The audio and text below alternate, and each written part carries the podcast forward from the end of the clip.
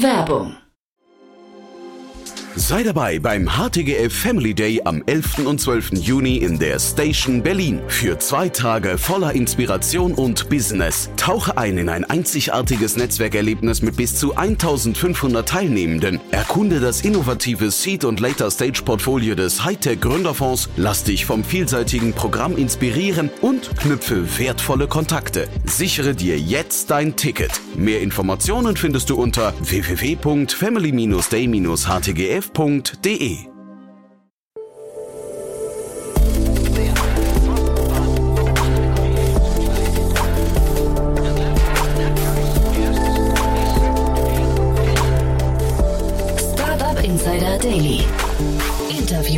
Ja, herzlich willkommen zu Startup Insider Daily. Mein Name ist Jan Thomas und heute geht es nochmal um die Baubranche. Wir hatten ja vor kurzem erst Artem Kutschukov hier zu Gast von Kevaso und da haben wir schon über die Faszination Baustelle gesprochen und was man da alles digitalisieren kann.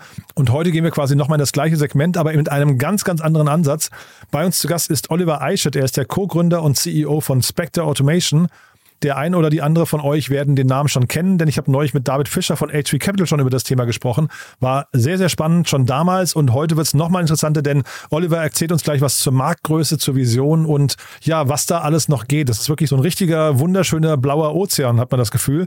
Also ich bin sehr gespannt, wie es mit dem Unternehmen weitergeht. Die haben gerade eine Finanzierungsrunde abgeschlossen in Höhe von 2,7 Millionen Euro. Auch darüber sprechen wir natürlich, aber wir sprechen auch darüber, und das finde ich sehr spannend, wie ist das denn eigentlich, wenn sich äh, zum Beispiel Businessleute und Ingenieure zusammentun und dann als Gründerteam Team gemeinsam so einen Markt erschließen möchten. Das klingt nach viel Reibung, das klingt aber auch nach viel Energie und ich bin gespannt, wo die Wahrheit liegt. Aber die kommt jetzt, wie gesagt, von Oliver Eichert, dem Co-Founder und CEO von Spectre Automation. Startup Insider Daily. Interview.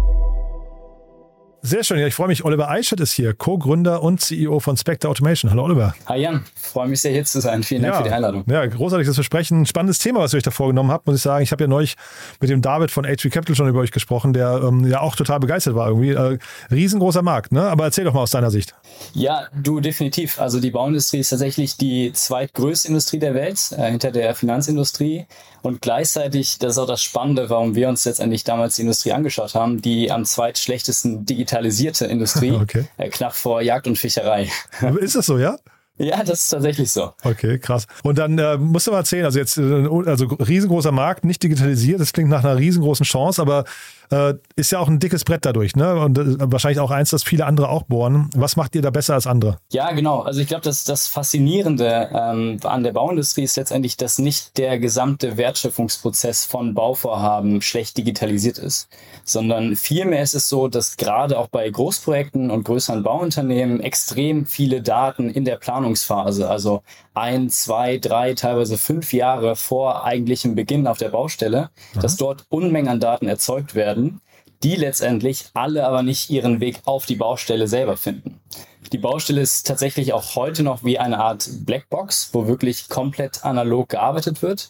Und genau diesen Datenbruch zwischen Planung und Ausführung bespielen wir letztendlich, indem wir eben die bestehenden Daten intuitiv auf die Baustelle bringen und dadurch letztendlich ein digitales Arbeiten ermöglichen, ähm, mit dem Ziel letztendlich Prozesse zu automatisieren. Mhm. Und äh, das haben wir auch im letzten Jahr jetzt schon bewiesen, dass wir tatsächlich fast die Hälfte des Organisationsaufwandes von Bauleitern und Polieren unseren Nutzer ähm, letztendlich einsparen können. Ich hatte gerade den Artem Kutschukov hier von Kivaso im Podcast. Ähm, der hat mir auch erzählt, dass sie die Baustelle digitalisieren wollen. Also das heißt, ähm, man hat so das Gefühl, das ist gerade so ein Ding, das total aufbricht. Ist das so ein Markt, wo, hast du das Gefühl, da treffen jetzt ganz viele Startups aufeinander, die alle so quasi mit dem Mindset rumlaufen und sagen, da geht so viel, weil es eben der zweit undigitalisierteste Bereich ist in, insgesamt? Ja, definitiv. Also wir ähm, haben tatsächlich auch damals am, beim WRU Accelerator teilgenommen, äh, vor ja, zweieinhalb Jahren mittlerweile und hatten dort auch mit sehr, sehr vielen Mentoren zu tun. Und einer der Mentoren, das habe ich noch sehr, sehr präsent im Kopf, meinte letztendlich, die Bauindustrie ist heute das, was Fintech vor 10, 15 Jahren war, mhm. wo man letztendlich so einen Aufschwung merkt, dass immer und immer mehr junge Unternehmerinnen und Unternehmer in den Bereich reinrücken. Ähm, und Genau, du hast es angesprochen. Es ist ein gigantischer Markt mit einem unfassbaren Potenzial.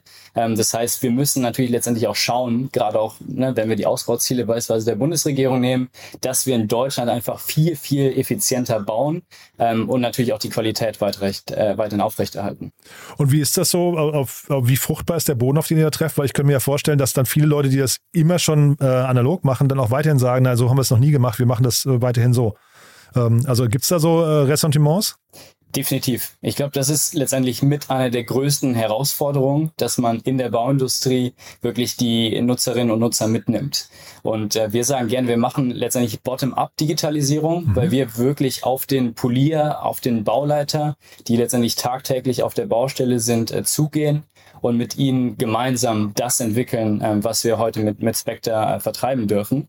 Das heißt, äh, für uns war es damals, äh, beispielsweise auch für, für mich, ich komme ja gar nicht aus der Bauindustrie, essentiell wirklich auf die Baustelle zu gehen, unsere Hände dreckig zu machen mhm. und tagtäglich mit unseren Nutzerinnen und Nutzern zu arbeiten, um deren Probleme und Bedürfnisse letztendlich zu verstehen.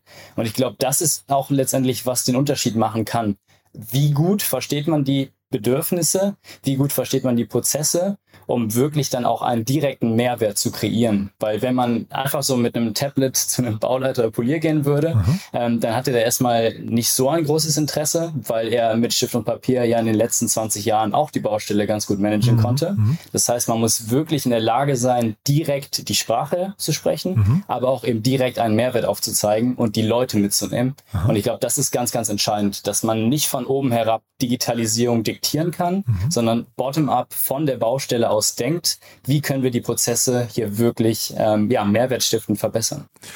Zum Verständnis mal, du hast jetzt eben mehrfach den Begriff Polier genannt oder die Berufsbezeichnung. Das ist der mhm. Vorarbeiter oder was hat man sich darunter vorzustellen? Das ist eine Berufsbezeichnung, ne? Ja, vollkommen richtig, genau. Ähm, letztendlich, ja, ich spreche auch gerne vom, vom Baustellenteam, das macht das ein bisschen was allgemeiner, mhm. aber der Polier ist letztendlich gerade im, im, im Rohbau ähm, die Person, die letztendlich koordiniert, wann welcher Arbeitsschritt erledigt wird, also mhm. wann beispielsweise der Beton kommt, ähm, das heißt auch die Lieferung entsprechend plant, der also im Endeffekt für die Organisation der Baustelle verantwortlich ist und dann auch tagtäglich rausgeht, um zu schauen, ob die Arbeiten ähm, in, in der Zeit unter den Kosten, aber auch unter den gewünschten Qualitätsstandards letztendlich vollbracht werden.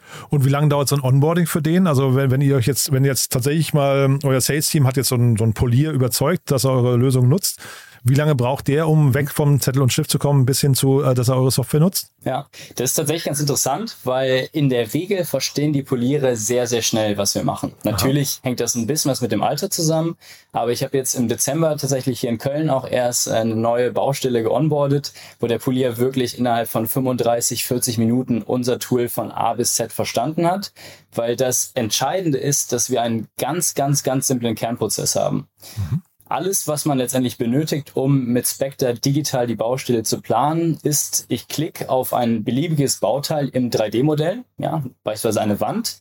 Zu dieser Wand sehe ich dann alle Arbeitsschritte, ähm, im Rohbau klassischerweise einschalen, bewähren, betonieren. Sehe dann dazu die Materialmengen, die ich brauche, also die ja, Grundlage für die Bestellungen ich sehe die vorgesehenen Kosten und ich sehe die vorgesehenen Zeitaufwände. Und dann kann ich einfach per Drag and Drop wie in einer To-Do-Liste planen, Montag wird Arbeitsschritt A erledigt, Dienstag B und Mittwoch C. Und schon habe ich letztendlich meine Baustelle digital geplant. Und mhm. ab dann automatisieren wir komplett Prozesse, sodass mhm. dieser Kernprozess so, so simpel ist, dass wir die Poliere direkt abholen können und es gar nicht große Seminare oder ähnliches braucht. Wie lange habt ihr gebraucht, um das zu verstehen, ähm, was da so die Anforderungen sind? Weil, also ich vermute mal erstmal, ihr kommt nicht alle vom Bau, oder? Korrekt. Einer meiner Mitgründer, ähm, der Max, unser CTO, der mhm. kommt tatsächlich aus der Bauindustrie. Ah, also ja. hatte, beziehungsweise die Eltern hatten ein Bauunternehmen und er ist dann auf der Baustelle praktisch aufgewachsen, was auch bis heute ein sehr, sehr ähm, ja, großer und entscheidender Erfolgsfaktor für uns ist, letztendlich CTO und Bauexperte in einer Person zu haben. Ich glaube, mhm. das gibt's tatsächlich sehr, sehr selten. Mhm. Aber du hast vollkommen recht. Ich habe beispielsweise ähm, parallel zu meinem Masterstudium dann ein Praktikum gemacht als Bauleiter über drei Monate bei einem unserer Partnerunternehmen, um halt wirklich tief in die Prozesse einzutauchen mhm. und wirklich den, die Pain Points auf der Baustelle zu verstehen. Weil, ähm, wie du richtig sagst, als äh, BWLer äh, hat man mit der Bauindustrie erstmal überhaupt keine Berührungspunkte. Und ganz ehrlich, vor dreieinhalb Jahren wusste ich auch nicht, dass auf der Baustelle so analog gearbeitet wird, mhm. wie es tatsächlich heute der Fall ist. Ja, nur weil du auch gerade so polier und dann einschalen, was was bewähren, betonieren und sowas, ne, so die ganzen Arbeitsschritte und sowas, das muss man sich ja erstmal irgendwie erarbeiten, dass man hinterher nicht, ähm, also ne, die, zu digitalisieren, wenn man gar nicht die einzelnen Schritte, die anfallen könnten, versteht und, und äh, auch die, ich weiß nicht, die, die Systematik an der Baustelle, ne, die Grundstrukturen, äh, ist halte ich für fast utopisch eigentlich, ne? 100 Prozent, 100 Prozent. Also das meinte ich auch zu Beginn mit, mit Hände dreckig machen. Ich glaube, ja. das ist ganz, ganz wichtig. Es schafft natürlich auch Authentizität mhm. gegenüber den Nutzerinnen und Nutzer und mhm. auch den Entscheiderinnen und Entscheidern. Äh, wenn man letztendlich die Sprache auf dem Bau in Anführungszeichen spricht, mhm. ähm, es ist natürlich auch eine sehr, sehr schöne Lernkurve, das einfach mal mitzunehmen und in eine Industrie so tief einzutauchen. Mhm. Aber es ist auch tatsächlich was, was wir von Tag eins bis zum heutigen Tage leben. Mhm. Nämlich den Gedanken Co-Creation. Das heißt, wirklich auf die Baustelle zu gehen. Ähm, auch jetzt bin ich fast wöchentlich noch auf der Baustelle, mhm. um eben Feedback einzuholen von den Nutzern, weil unsere Nutzerinnen Bauleiter und Poliere sind letztendlich unsere Produktentwickler, mhm. weil die uns Feedback geben, das und das brauchen wir noch, hey, das stört mich an der Software und auch dadurch sich sehr, sehr gewertschätzt fühlen und auf so kreative Ideen kommen, die uns letztendlich tagtäglich immer weiterbringen und ja, uns so ein bisschen was die, die Grenzen der Bauindustrie äh, nach vorne pushen lassen. Jetzt habe ich auf eurer Webseite keine Preise gefunden. Ne? Heißt das, ähm, das Produkt gibt es noch nicht oder heißt es, es ist so teuer, dass ihr äh, öffentlich nicht darüber sprechen möchtet? Sehr gute Frage, ja. Nein, äh, tatsächlich äh, gibt es das Produkt. Äh, wir sind live. Wir arbeiten tatsächlich auch mit drei der zehn größten Bauunternehmen Deutschlands zusammen, ah, cool. Äh, mit vielen anderen äh, Bauunternehmen, auch in den Top 100. Ähm, aktuell noch rein in Deutschland, gehen aber auch relativ bald mit den ersten Projekten äh, außerhalb Deutschlands an den Start. Mhm. Und wir sind tatsächlich auch mit ein paar von unseren Kunden schon im Enterprise Contract. Das heißt, jedes neue Bauprojekt des Unternehmens wird mit uns durchgeführt. Ähm, wir haben aktuell kein Pricing auf der Website, das ist vollkommen korrekt. Ähm, wir starten meistens eben mit einem beziehungsweise mehreren Pilotprojekten, wo wir letztendlich ähm, die Daten unserer Kunden analysieren, weil wir im Endeffekt auch eine, eine Data Company sind. Ähm, der Kunde uns auf der Baustelle testen kann und dann gehen wir aber relativ schnell in das Enterprise Game rein, was aus zweierlei Gesichtspunkten sehr, sehr interessant ist. Ähm, für die Bauunternehmen vor dem Hintergrund, dass man natürlich dann auch ähm, projektübergreifende Vergleiche fahren kann. Das heißt, ähm, wir, wir sammeln letztendlich reale Daten von der Bauausführung, beispielsweise eben ähm, konstanten Soll-Ist-Abgleich. Das heißt, wir können die Performance der Baustelle zum gewissen Grad gut beurteilen und sammeln eben auch reale Aufwandswerte. Mhm. Ähm, und für uns ist es natürlich auch spannend, weil wir auch unternehmensübergreifend einen sehr, sehr großen Datenschatz letztendlich generieren, ähm, der natürlich für uns die Möglichkeit bietet, perspektivisch auch immer mehr in das Thema Process Mining rein. Sie sitzen in Köln, ne? Wir sitzen in Köln, in äh, Ehrenfeld im Chip. Genau. Ah, okay. Nee, ich frage deswegen, weil ich kenne tatsächlich in Köln jetzt kein einziges großes Bauvorhaben gerade aktuell. Ähm, Gibt es da welche, anhand derer du vielleicht mal, also jetzt nicht, dass es ein Kunde ist von euch, aber dass du an, einfach mal den Prozess nochmal, wenn ihr euch so ein Projekt nähert, einfach nochmal beschreibt, wie ihr da vorgeht und wie, wie lange quasi äh, euer Teil dauert und auch wie dann die, die Integration ins Projekt funktioniert. Mhm. Gerne, ja. Wir können es ja äh, ganz unabhängig auch von Köln tatsächlich mhm. machen, äh, auch wenn wir in Köln gerade tatsächlich eine Schule sanieren. Also wir machen tatsächlich Aha. nicht nur Neubau, sondern auch Bauen im Bestand. Und nehmen wir das, das also Schulen müssen ja überall saniert werden. Das ist doch ein super Beispiel. Ja, das äh, Richtig, macht das doch genau, mal. Cool. Genau. Und äh, genau, ein weiteres Schulprojekt startet tatsächlich auch nächste Woche in Düsseldorf. Das Aha. heißt, äh, Schulen werden auch immer mehr zum, zum Fokus von uns. Perfekt. Ähm, aber genau. Ganz, jetzt atmet schon ähm, die ganze ähm, Republik auf. Das finde ich, find ich gut, ja. ja cool. Genau, nee, aber ganz grundsätzlich, ähm, ich hatte Sie angesprochen, wir setzen auf bestehenden Daten auf. Das heißt, mhm. für Spectre müssen keine Daten erzeugt werden, sondern wir nehmen das, was ohnehin in der Planungsphase erzeugt wird. Mhm. Das sind meistens drei Komponenten. Wir haben das 3D-Modell, also letztendlich ja das, das Abbild von dem, was draußen gebaut wird. Ähm, das kommt oft von einem Statiker für die statischen Berechnungen oder einem Architekten. Ähm, wir haben den Bauzeitenplan, das heißt letztendlich einen Terminplan, der genau beschreibt, wann welche Arbeiten zu erbringen sind, beispielsweise wann die zweite Etage fertiggestellt wird oder ähnliches. Und wir haben letztendlich Kalkulationsdaten der Generalunternehmer, Das heißt Annahmen über die Zeit- und Kostenaufwände von jedem einzelnen Arbeitsschritt, den die Unternehmen brauchen, um beispielsweise eine Ausschreibung teilzunehmen, mhm. ähm, wo das Bauunternehmen eben sehr, sehr gut wissen muss, was kostet mich das Ganze und wie lange brauche ich dafür, ähm, um eben an der Ausschreibung teilzunehmen und bestenfalls auch am Ende einen Profit zu generieren. Mhm. Und diese Daten nehmen wir letztendlich, integrieren sie äh, automatisiert in das 3D-Modell ähm, das ist letztendlich ein Prozess auf unserer Seite. Wenn wir mit bestehenden Kunden arbeiten, dauert das äh, keine Minute. Mhm. Und dann bringen wir das letztendlich in, durch das 3D-Modell sehr, sehr intuitiv auf die Baustelle. Und das ist dann genau dieser Prozess, den ich beschrieben habe. Mhm. Ich klicke auf das Bauteil, sehe meine Arbeitsschritte, sehe aus dem Terminplan, äh, wann das Ganze errichtet werden muss und kann dann eben modellbasiert, also am 3D-Modell planen, wann welche Arbeiten äh, zu erbringen sind. Kevaso hatte gerade eine 10-Millionen-Runde abgeschlossen, ähm, hatte ich ja erzählt, die hatte ich gerade im Podcast und die, bei denen ist äh, unter anderem mhm. Nemetschek eingestiegen. Und wenn ich die jetzt gerade zu, so zuhöre, mhm. würde das ja bei euch auch wundervoll eigentlich passen, vielleicht sogar noch besser als bei denen. äh, ja, schauen wir mal, was, was die Zukunft bringt. Äh, ja. Grundsätzlich äh, tatsächlich bauen wir auf äh, unter Daten von der von der Nemetschek-Gruppe auf, je ja, nachdem, so, ne? welche genau. Software mhm. eben die, die Bauunternehmen nutzen, genau, mhm. ähm, und bringen diese Daten dann eben intuitiv auf die Baustelle und äh, reichern die dann mit äh, tatsächlichen Daten an, um eben mhm. diesen Soll-Ist-Abgleich und damit auch den Lerneffekt zu haben. Mhm.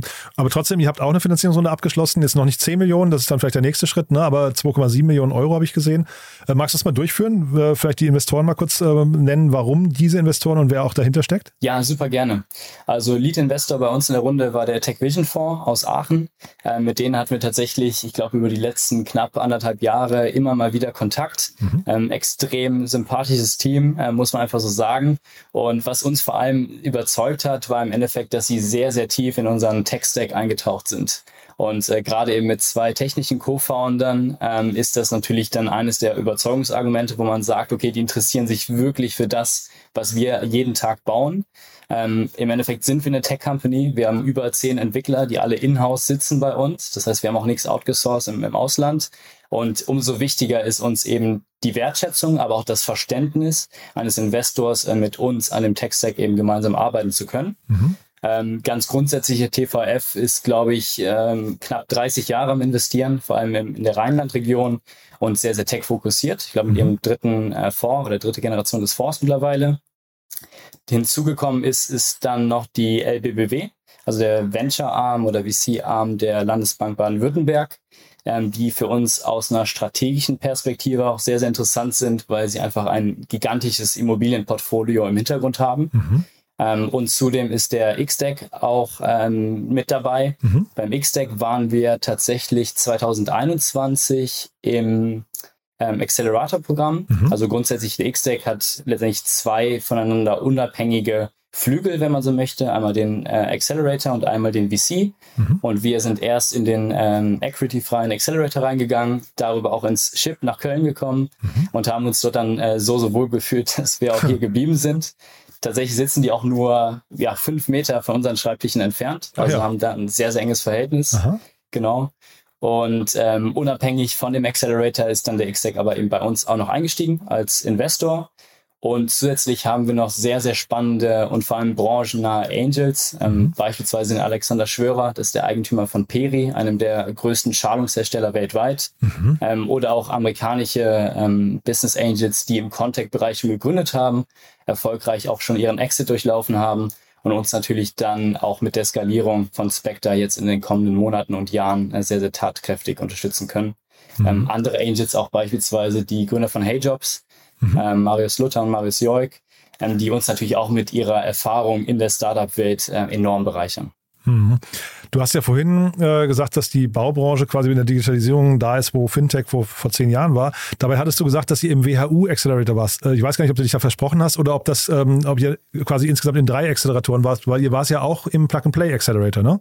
Vollkommen richtig, genau. Also insgesamt sind es tatsächlich drei. Okay, Alle guten Dinge sind drei. Okay. Ähm, wobei man auch sagen muss, dass ich diese äh, Accelerator natürlich von der Phase auch sehr, sehr unterscheiden. Mhm. Also der WRU Accelerator 2021, genau im Sommer, ähm, war eben sehr, sehr operativ fordernd. Das heißt, wir haben viel Zeit in den, ähm, in den Accelerator investiert, darüber aber letztendlich auch extrem viel gelernt. Mhm. Ähm, von wirklich A bis Z Businessplan schreiben, äh, ein bisschen zum Thema Recruiting. Also es war sehr, sehr hands-on. Mhm. Ähm, der X-Tech Accelerator war dann schon deutlich freier, wo man nur noch ein paar, paar Regeltermine hatte. Und genau der Plug-and-Play Accelerator, da waren wir äh, vergangenes Jahr oder Ende vergangenen Jahres im, im Silicon Valley, mhm. war dann tatsächlich auch PropTech und Contech fokussiert. Das heißt, nochmal spezialisierter. Ähm, das heißt, wir haben eigentlich für jede Phase, die wir durchlaufen haben, auch einen passenden Accelerator gefunden, der uns dann immer mit, mit Netzwerk, und ähm, natürlich auch viel, viel Know-how sehr, sehr gut unterstützen konnte. Und äh, Silicon Valley generell für jemanden in eurer Phase macht das Sinn? Ich meine, also jetzt mal abgesehen davon, dass es unglaublich teuer ist wahrscheinlich, aber ist das eine, äh, ist das eine lohnenswerte Erfahrung? Auf jeden Fall. Ja. Also ich glaube, allein das Founder-Mindset, was in den USA ist, das ist schon nochmal anders, einfach deutlich größer. Mhm. Ähm, dort gibt es eigentlich kein Problem, sondern es geht eigentlich immer nur darum, wie schnell kommt man wie weit. Und ich glaube, da kann man sich in Deutschland äh, hier und da sicherlich noch eine Scheibe von ab abschneiden. Mhm. Einfach dieser pure Optimismus und auch dieses ähm, ja sehr, sehr Risiko, ähm, ja, freudige Mindset zu haben, sowohl was die Gründer als auch die Investoren angeht. Das fördert natürlich Innovation. Und ähm, ich glaube, es ist für jeden Founder und jede äh, Founderin äh, bereichernd, einmal zumindest ins Valley zu gehen und einfach dort ein bisschen was Startup-Luft zu schnuppern. Mhm. Du, und vielleicht noch eine grundsätzliche Frage, äh, wie gut funktioniert denn eigentlich euer Team, also die Harmonie im Team? Weil ich kann mir ja vorstellen, dass ihr relativ unterschiedlich seid. Ne? Ihr habt ja, also wenn ich es richtig verstehe, äh, WHU und äh, RTWH Aachen mit da dran. Das sind ja zwei sehr unterschiedliche Lager eigentlich von, von auch vielleicht von Menschen, ne, die aufeinandertreffen. Kriegt ihr das gut hin? Ist eine sehr, sehr gute Frage. Ähm, sicherlich auch ein bisschen was ungewöhnlich bei uns mit fünf Gründern. Ich glaube, das sieht man äh, auch nicht allzu oft. Mhm. Ähm, Im Endeffekt äh, muss ich da vielleicht ein bisschen was ausholen. Wie, wie sind wir überhaupt dazu gekommen, dass wir letztendlich auch ein Fünfer-Gründerteam geworden sind? Mhm. Ähm, Im Sommer 2020 saß ich tatsächlich mit zwei meiner WHU-Kommilitonen, dem äh, Niklas und dem Manu, äh, zusammen. Und wir haben uns letztendlich gegen ein Remote-Praktikum entschieden, was der erste Corona-Sommer war. Mhm. ähm, und wollten tatsächlich einfach gründen und haben äh, verschiedenste Ideen durchgespielt, uns Industrien angeschaut. Und dann habe ich den Max, ähm, das ist tatsächlich mein bester Freund aus der Krabbelgruppe, also ich kenne es seit, seit über 20 Jahren, Aha. den habe ich ganz zufällig in Aachen wieder getroffen auf einer Party ähm, und er hatte ja so einen kleinen Prototypen für Teleoperation, also die, mhm. die Fernsteuerung letztendlich von Geräten übers mobile Internet. Ähm, dazu muss man mal sagen, der Max hat eben Maschinenbau studiert, sehr früh sich dann auf Fahrzeugtechnik fokussiert und ist dann äh, ins, ins Valley tatsächlich auch gegangen für ein paar Jahre. Und ab dann haben wir erstmal zu viert ähm, gearbeitet und zu schauen, okay, wo kann man dieses Produkt letztendlich anwenden. Ähm, Max hat dann noch Moritz reingeholt, also Max Moritz ist unser äh, Tech-Team. cool. Und dann haben wir uns im, im stillen ne? Kämmerchen letztendlich okay, überlegt. Ja. Hm. Bitte? Nee, diese, ich sage nur diese beiden, Wilhelm Busch, ne? diese beiden, deswegen, also äh, erzähl ruhig weiter, Entschuldige, ja. Witz. Ja. Mhm. Genau. Genau, und dann haben wir uns letztendlich im, im stillen Kämmerchen überlegt, okay, wo kann man denn diese Technologie einsetzen? Mhm. Und sind relativ schnell auf die Bauindustrie gekommen und haben uns speziell Kräne angeschaut, mhm. wo wir dachten, wie cool wäre es denn, wenn man eben nicht mehr auf den Kran hochklettern muss, sondern im, im Büro sitzt und ein oder vielleicht mehrere Kräne fernsteuern kann, perspektivisch auch automatisieren kann, weil Max und Moritz eben auch aus dem autonomen Fahren kommen. Aha. Und haben dann aber relativ schnell gemerkt, dass, naja, die Gedanken, die man sich im stillen Kämmerchen macht, vielleicht nicht immer die besten sind. Und äh, nach Gesprächen mit eben vielen, vielen Bauexperten, Bauunternehmen und eben auch Leuten auf der Baustelle selber, ähm, gemerkt, dass das nicht wirklich die Probleme löst, die die Bauindustrie aktuell hat, nämlich fundamentale Digitalisierungsprobleme und sind dann letztendlich gepivotet. Ähm, aber das ist letztendlich die Geschichte, wie wir uns zu fünf überhaupt zusammengefunden haben und bisher stellt es sich als extrem wertvoll raus, diese unterschiedlichen Perspektiven zu haben. Einerseits eben ja sehr BWL-effizienzgetrieben, andererseits eben die sehr naturwissenschaftliche, kritisch hinterfragende Brille. Ich glaube, die, die Harmonie ist extrem gut, nicht nur im mhm. Gründerteam, sondern im gesamten Team und tatsächlich eines der Erfolgsfaktoren oder Erfolgsrezepte, die uns dahin getragen haben, wo wir heute stehen. Mhm. Und ich glaube, die Stimmung ist ja auch immer dann gut, wenn es nach vorne geht. Ne? Was sind denn jetzt so die nächsten Schritte für euch? Also es klingt ja jetzt so, als habt ihr erstmal Rückenwind, ähm, Finanzierungsrunde abgeschlossen. Äh, ihr habt da, hast gesagt, drei der großen zehn äh, Bauunternehmen sind schon eure Partner oder Kunden.